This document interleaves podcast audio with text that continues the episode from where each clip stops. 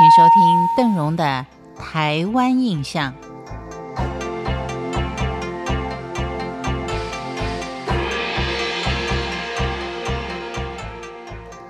在台湾可以说是处处有庙宇，处处有神机，这些都已经深植台湾人的心目中。而了解台湾民间信仰的人，想必也都同意，二十世纪末。台湾经济的繁荣不仅仅带动了台湾宗教事业的蓬勃发展，更造就了盖庙赚大钱的一个奇特现象。这使得许多稍具知名度的老庙莫不使出浑身解数，设法要提升他们主神的神格，以其能够扩大祭祀团，赢得更多善男信女的敬奉。一般来说，台湾各地寺庙为了提升主神神格所使用的方法，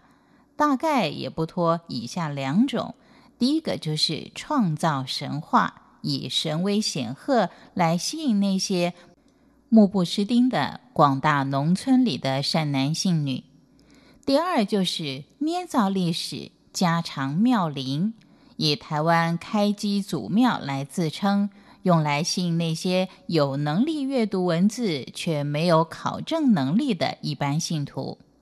各个寺庙为了招揽信徒，创造出的各种神话，好在都有史实可以查询。再加上明智渐开，过于荒诞怪异的神话已经不容易为信徒们所接受了。除了大家乐在盛行的那段期间，各地的有印公庙，也就是一些阴庙。不断创造的各种神机之外，一般的大庙都已经不大采用。但是在捏造历史方面，无论是否有破绽，却还是有它的影响力。许多寺庙也都乐此不疲。其中最主要的方式包括了自己来印制自己的庙志，篡改建庙年代，伪造匾联古物，以用以证明庙史的悠久。甚至于还有精造的前清石碑文献等等，这种种篡改史实跟伪造古物的方法，唯一的目的只是要显示自己是开基祖庙的一个地位。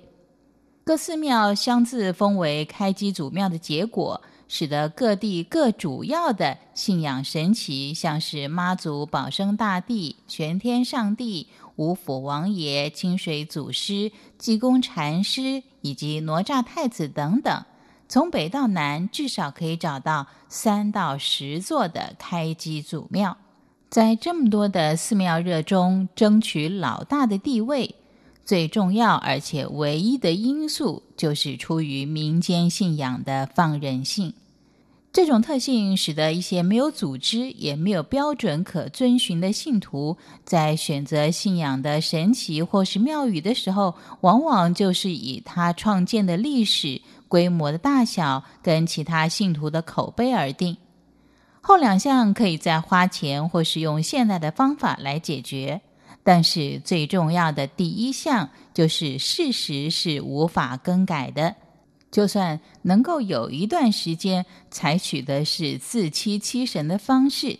但是在经过一些史学家的考据之后，或是因为明智渐开，这些神话终至于会被拆穿的。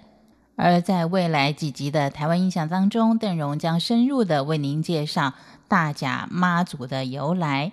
因为长久以来。大甲妈祖进香团不仅仅是现今最特殊、最具意义，而且是最能够显现民间信仰力量的一个非常浩大的民俗盛会。